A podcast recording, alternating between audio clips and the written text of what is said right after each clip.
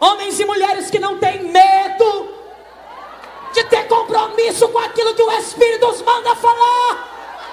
Que Deus levante no nosso meio gente que não tem medo de honrar aquilo que o Espírito está mandando.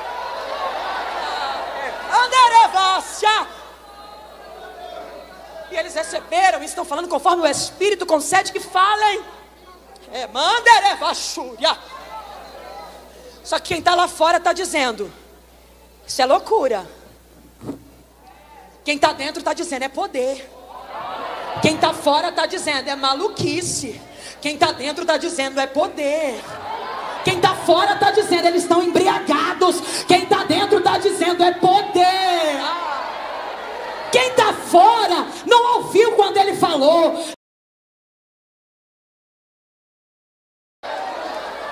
Eita! De um tempo onde o maior desejo de um jovem era falar em línguas. Ninguém se preocupava qual era o melhor aparelho da época.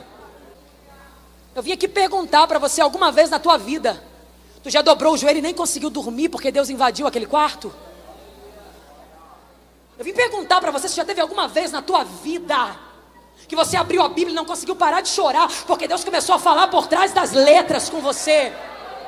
Eu me perguntar se chegou alguma vez na tua vida que você entrou num quarto com um caderno e o Espírito te revelando canções e canções. Se você ainda não provou isso, você não tem noção do que você está perdendo. Isso é para a igreja. Isso é para a igreja. Meu Deus. Eles estão juntos, sabe, fazendo o que? Cultivando. Porque vai acabar o chamepe. Chamepe acaba o que? Amanhã?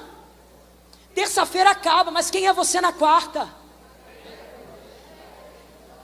Terça-feira acaba, quem é você semana que vem? Meu Deus. Quem é você quando esse culto encerrar? O que o Espírito está dizendo a você, o que eu liberei aqui hoje. Eu quero que vá contigo para a tua casa.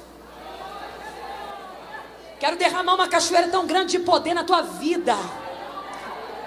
Quando você dobrar o joelho do lado da tua cama, você vai perder noção do tempo. Você não vai nem, nem, mais saber que horas são. Você vai começar uma hora orando. Quando você vê, passou quatro, cinco, seis horas. Tua mãe vai bater na porta, vai dizer, sai daí. E você vai dizer, não consigo. O poder de Deus entrou no meu quarto. Deus está me visitando.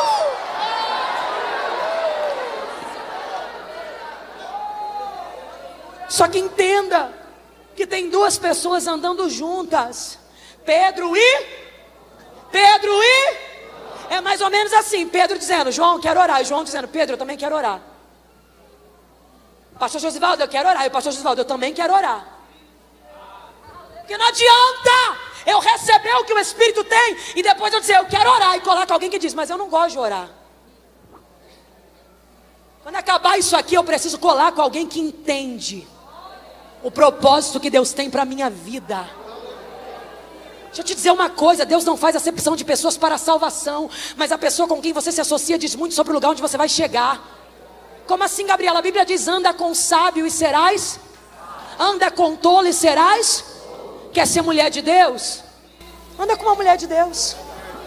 Quer ser um homem de Deus? Cola com um homem de Deus. Quer ser um jovem cheio? Larga essas amizades que não prestam e cola com alguém que gosta do poder de Deus. Quer ser alguém diferente? Cola com alguém diferente. Andarão dois juntos se não tiverem como um acordo. Solta todo mundo que te atrapalha e cola com quem quer o que Deus tem para tua vida. A partir de hoje eu vou andar com gente cheia, gente que entende o que Deus quer fazer comigo, gente que entende o chamado dele na minha vida. Pedro e João. Quero orar. Ah, mas eu gosto de pecar. Então sai fora, que você não é amizade para mim, não. Quero jejuar, mas eu estou afim de lanchar. Então pode sozinho, meu querido, que eu vou seguir o propósito que Deus tem comigo. Vamos para o culto de oração. Ah, tem um passeio legal, pode ir sozinho. Eu vou atrás de quem quer entender o que Deus tem para minha vida. Eu aprendi uma coisa, eu vou dizer, eu nem falaria isso, mas o Espírito me manda dizer.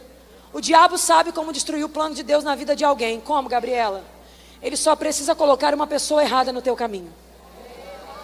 Não precisa de mais nada, pastor. A pessoa vem, hum, oi.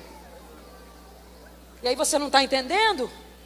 Porque ele não vem com cara de diabo. Ele vem dizendo, eu sou amigo. Lembra de Sansão? Eu te amo, Sansão. Te amo para sempre. Conta para mim qual é o segredo dessa força. Oh, meu Deus. Conta para mim qual é o segredo dessa força. Sansão está dizendo: não posso, não posso, mas está perto da pessoa errada. Até que um dia ele não suporta e ele diz: é o meu cabelo. Ela corta o cabelo dele e diz: aí vem os filisteus. E ele levanta dizendo: agora eu vou acabar com tudo. Só que o texto diz: e mal sabia ele que o espírito havia se retirado dele. Ele ainda era o Sansão? Era. Só que a diferença é que ele era o Sansão sem o espírito. Você precisa entender que quando acabar isso aqui, o diabo vai tentar semear no teu caminho alguma coisa para desmistificar, para desconstruir tudo que o espírito construiu aqui. Mas pela palavra do esclarecimento hoje, o Senhor vai te munir de armas. E uma delas é que Ele vai abrir tua visão. Você vai ter discernimento para entender quem tem que ficar e quem tem que sair. Você vai ter discernimento para entender quem pode chegar e quem não pode chegar. Você vai ter discernimento para entender quem é e quem não é. Deus está dizendo: não deixe ninguém atrapalhar o que eu tenho contigo. Deus. Eles subiam juntos para a oração, eles tinham um propósito: nós vamos orar. Qual é o propósito? Orar. Qual é o propósito? Orar. Vai falar de alguém? Não, vamos orar. Vai fazer algum comentário? Não, nós vamos orar. Eles estão indo. Perceba que eles têm uma direção, eles querem chegar até lá, até o templo. Só o plano deles era o templo, mas o coxo não fazia parte dos planos deles. O plano deles era o templo. Coxo estava ali, não fazia do deles, mas fazia do de Deus. Então eles estão indo e de repente o coxo diz: Me dá uma esmola. Não estava no plano deles, mas estava no plano de Deus. Gente cheia do Espírito não tem medo quando Deus muda o plano. Gente cheia do Espírito não se desespera quando percebe que Deus traçou um caminho diferente do dele. Ah. Gente cheia do Espírito não bate o pé e fala: Ah, não, Deus, não fazia parte do meu plano, eu vou seguir plano, não. Gente cheia do Espírito abandona o que planejou e diz: É isso aqui que o Senhor quer? É isso aqui que eu vou fazer. Mas como é que fala disso para uma geração tão rebelde? Como é que fala disso para um povo que quer colocar Deus na parede, dizer o que Deus tem que fazer e o que não fazer? Como é que fala disso para um povo que Deus está cada vez mais distante dos nossos cultos? E o altar ao ego humano foi erguido. Como? Como dizer que quem planeja é Ele, se o meu ego é o centro do altar?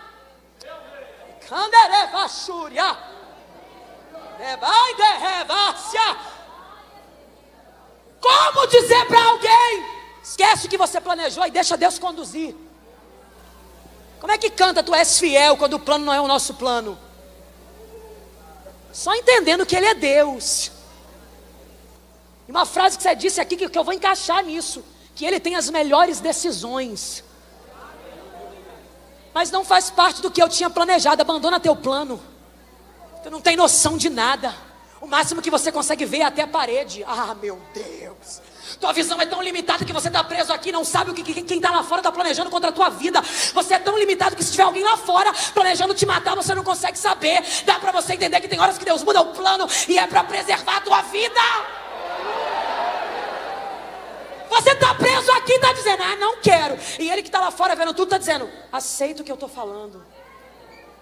Aceita o que eu estou falando fica na minha direção. E você está dizendo, ah, não, não foi assim que eu aprendi. E ele está dizendo, muda o plano hoje. Eu não sei para quem eu estou profetizando. Mas eu vim para lá para alguém que entrou aqui, está inclusive muito chateado, que as coisas não saíram como você planejou. Para de temer, para de se desesperar. Você não disse que é Deus quem controla as coisas?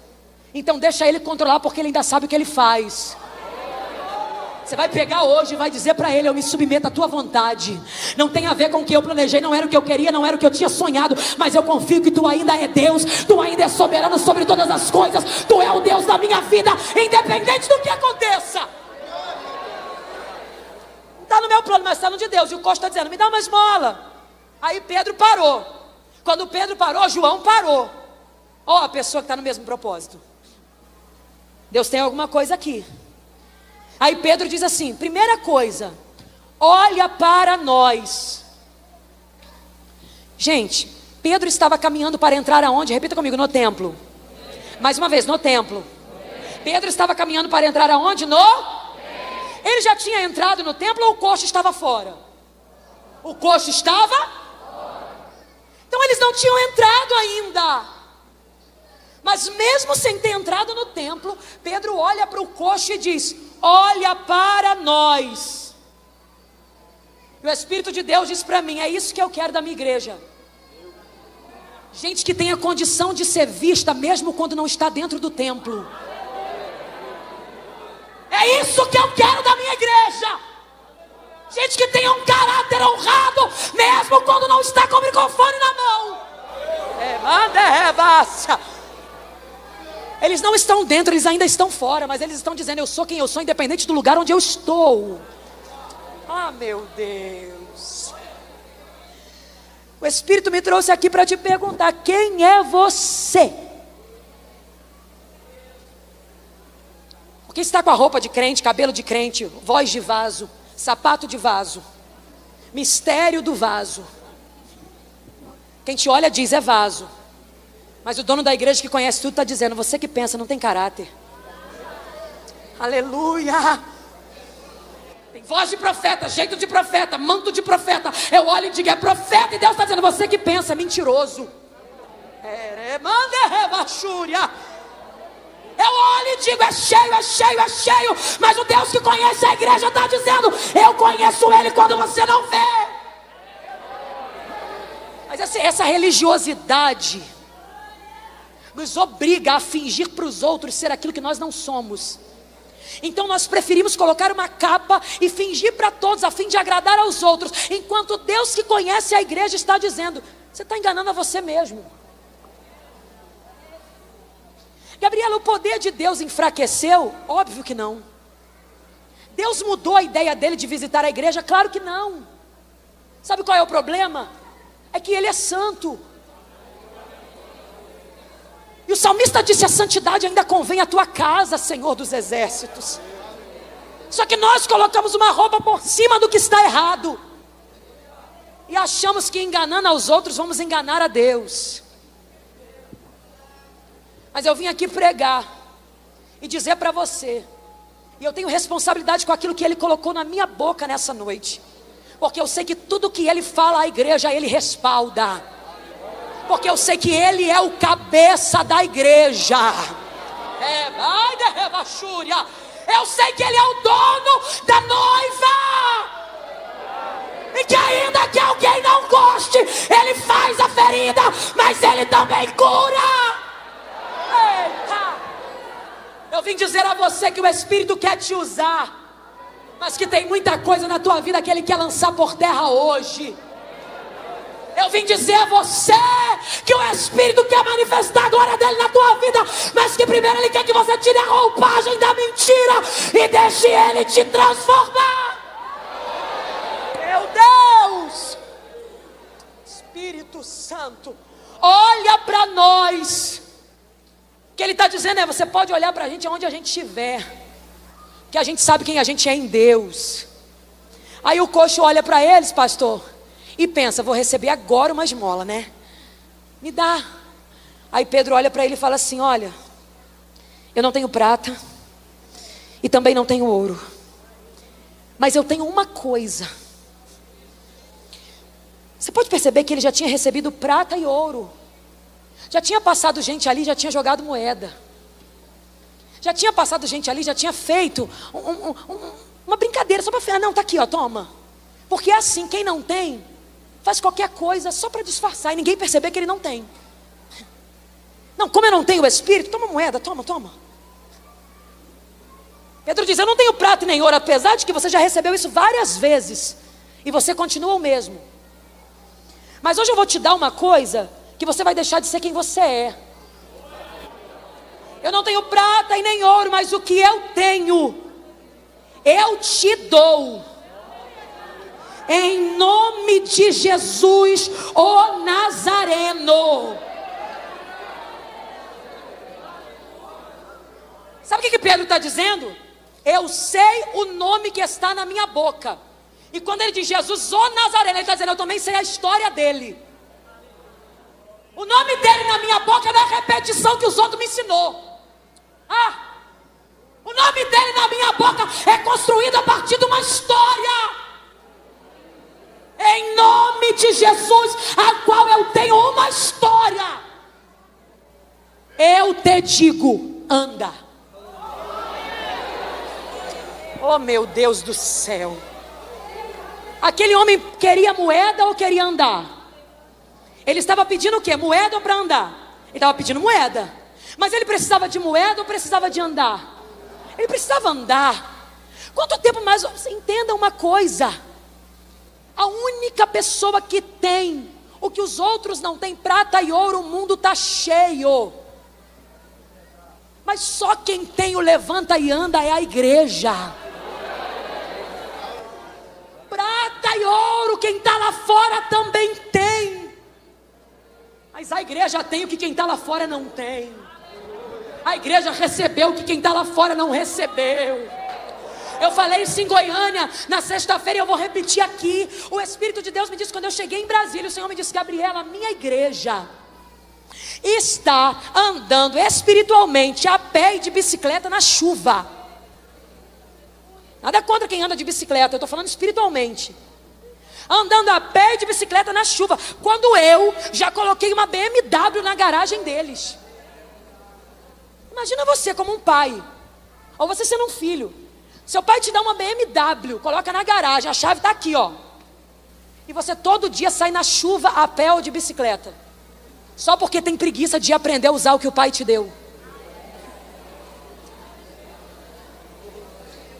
Volta e chora. Eu estou resfriado. Peguei uma gripe porque eu estou andando a pé, porque eu estou andando de bicicleta e o pai está dizendo: Mas o que eu te dei está na garagem. Será que você entende que tudo que você precisa já está com você? Efésios capítulo de número 1, o apóstolo está dizendo assim: ó, eu oro a Deus para que Ele ilumine a mente de vocês, para que vocês entendam qual é o poder que habita na igreja. Qual o poder? Sabe quando Jesus estava lá naquele túmulo?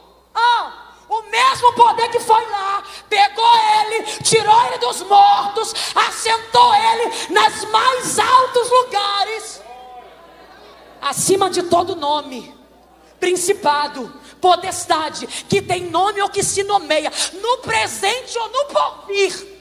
Olha isso.